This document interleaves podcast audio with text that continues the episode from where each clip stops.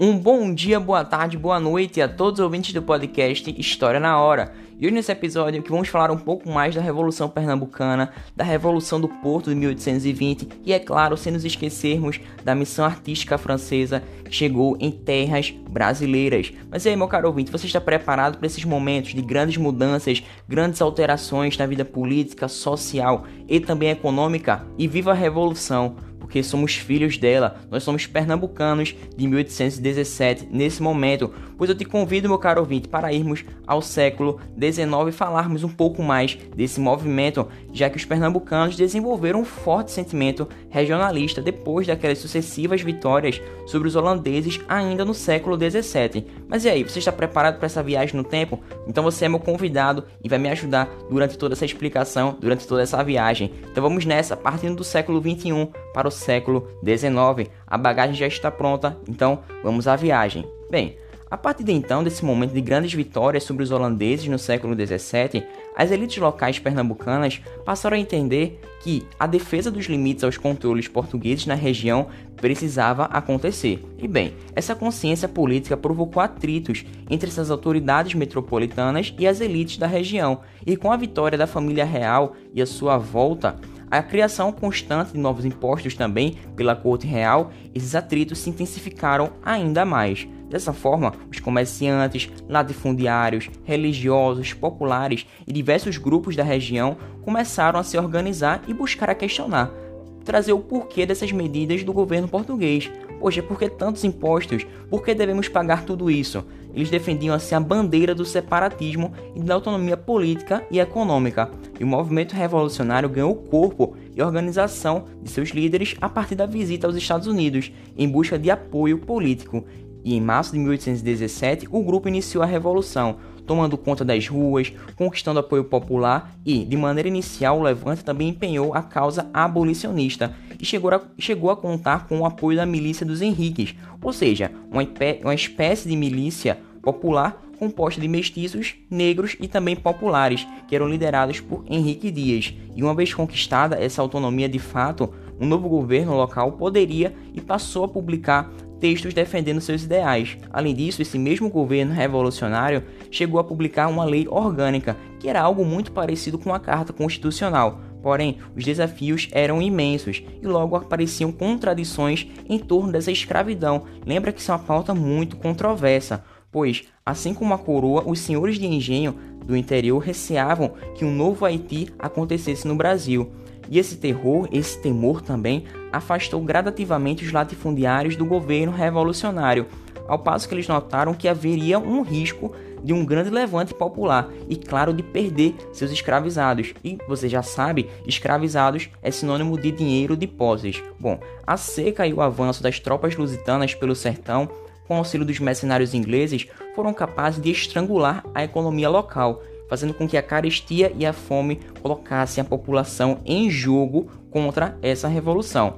E a derrota dos revolucionários veio em junho de 1817, a partir do fuzilamento ou de prisão de grande parte desses revolucionários, e a repressão de Dom João VI foi severa. E dessa forma, afinal, a corte portuguesa mostrou seu poder e ainda retirou a comarca de Alagoas da província de Pernambuco, estreitando a sua fronteira costeira, e dessa forma ordenou que os fatos em torno da revolução fossem apagados dessa história real para que não nasça mais revolucionários por sal nessas terras que nasceu tanto a confusão e desordem para a política portuguesa. E bem, a memória desse evento sobreviveu bastante e transcendeu a história local, já que essa revolução foi a única que de fato conseguiu promover uma ruptura na ordem jurídica em torno de toda a história colonial portuguesa. E a bandeira desenhada pelos revolucionários ainda permanece hasteada, veja só, na sede administrativa do Poder Executivo Pernambucano, ou seja, no Palácio do Campo das Princesas, e dessa forma a flâmula tornou-se um símbolo do Estado. Mas e aí? Você me pergunta, e em Portugal o que estava acontecendo? Bem, acontecia a Revolução do Porto de 1820. Aí você me pergunta, o que de fato foi essa revolução do Porto? Bom, as pressões políticas sobre a corte de Dom João VI não somente aconteciam aqui, em território brasileiro. Em Portugal, uma sucessão de levantes populares colocou em xeque a dominação francesa. E com o apoio de tropas britânicas, os franceses conseguiram ser expulsos do território português em meados de 1814. E o Congresso de Viena e a elevação do Brasil a Reino Unido de Portugal e Algarves também foram duas medidas que sacramentaram, que deram juiz, uma decisão final a essa posição diplomática no cenário internacional. Bom, a miséria econômica e social metropolitana e também o ressentimento político diante da presença da corte em solo brasileiro foram alguns dos fatores que provocaram essa revolução do Porto em 1820 fato que levou à organização das Cortes Gerais e Extraordinárias da nação portuguesa, sendo uma instituição que pode ser compreendida como uma análoga ao parlamento, e essas mesmas cortes defendiam a formação de uma monarquia com representantes lusitanos e também brasileiros, além de uma elaboração de uma constituição nos moldes liberais modernos. Bem, em março de 1821, as cortes determinaram, exigiram o retorno de Dom João VI e de Carlota Joaquina à metrópole, visando garantir o domínio português sobre o Brasil e diminuir aquele risco separatista entre esses dois territórios, já que sabemos que tiveram diversos movimentos visando essa ideologia separatista. E esse ano de 1821 foi extremamente decisivo para os rumos políticos luso-brasileiros, já que a corte conseguiu uma declaração de lealdade dos militares portugueses sediados no Brasil, fato que contribuiu para uma adesão, adesão ao projeto metropolitano por parte daquelas províncias da Bahia. E nesse contexto, Dom João VI começou a negociar para assegurar os interesses de sua família e, em março de 1821, nomeou seu filho, Dom Pedro de Alcântara, como príncipe regente do Brasil. E no mês seguinte, Dom João VI e sua corte retornaram, eles fugiram para Portugal, prestando assim juramentos à corte geral e extraordinária. E dessa forma, essas cortes lusitanas tomaram uma série de medidas que tentavam também constranger a política brasileira. Por exemplo, você ficou em dúvida, aconteceu também o envio de mais tropas às províncias leais e de separação, preparação também para as eventuais conflitos armados. Bom, os tribunais brasileiros criados por Dom João VI foram dissolvidos, que foi uma medida drástica que submeteria toda pessoa brasileira novamente aos tribunais portugueses, fora que anularia centenas de cargos políticos que foram surgidos com a criação e instalação da corte aqui no Brasil. Mas agora, meu caro ouvinte, eu chamo a tua atenção porque os meses que vão se passar até janeiro de 1822 foram extremamente tensos. Além de ter disputas políticas, jurídicas, aconteceram guerras, tais como as batalhas de Genipapo no Piauí e do Pirajá na Bahia. E ao contrário do senso comum do que muita gente acredita, o processo de independência brasileiro foi formado por diversos conflitos, guerras e também alianças políticas. E essas disputas marcam o fim da experiência política que começou com a vinda da família real até a América Portuguesa em 1808, a partir daquelas invasões napoleônicas, o bloqueio continental.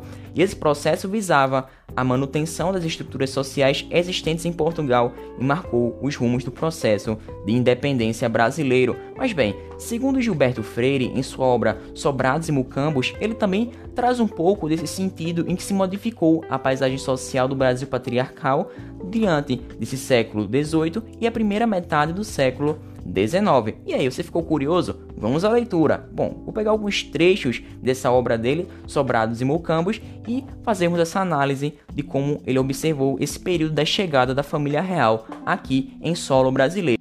Então vamos à leitura que tanto nos interessa. Com a chegada de Dom João VI ao Rio de Janeiro, o patriciado rural que se consolidara nas casas grandes de engenho e de fazenda começou a perder a majestade dos tempos coloniais, majestade que a descoberta das minas já vinha comprometendo. O Brasil deixara de ser a terra do pau de tinta, tratada como um tanto de resto por El Rei, para tornar-se a melhor colônia de Portugal, sobretudo do Portugal beato e pomposo de Dom João V, e por isso, mesmo a mais profundamente explorada, a vigiada com maior ciúme, a governada com mais vigor. A presença no Rio de Janeiro de um príncipe com poderes de um rei, príncipe aburguesado, porcalhão, os gestos moles, os dedos quase sempre melados de molho de galinha, mas trazendo consigo a coroa, trazendo a rainha, a corte, fidalgos para lhe beijarem a mão gordurosa, mais prudente, soldados para desfilarem em dias de festa diante de seu palácio, ministros estrangeiros, físicos, maestros para lhe tocarem música de igreja, palmeiras imperiais a cuja sombra cresciam as primeiras escolas superiores. Bom, ao chegar Dom João ao Rio de Janeiro, a independência dos senhores de engenho, dos paulistas, dos mineiros, dos fazendeiros já não era a mesma do século XVII, nem tamanha sua arrogância.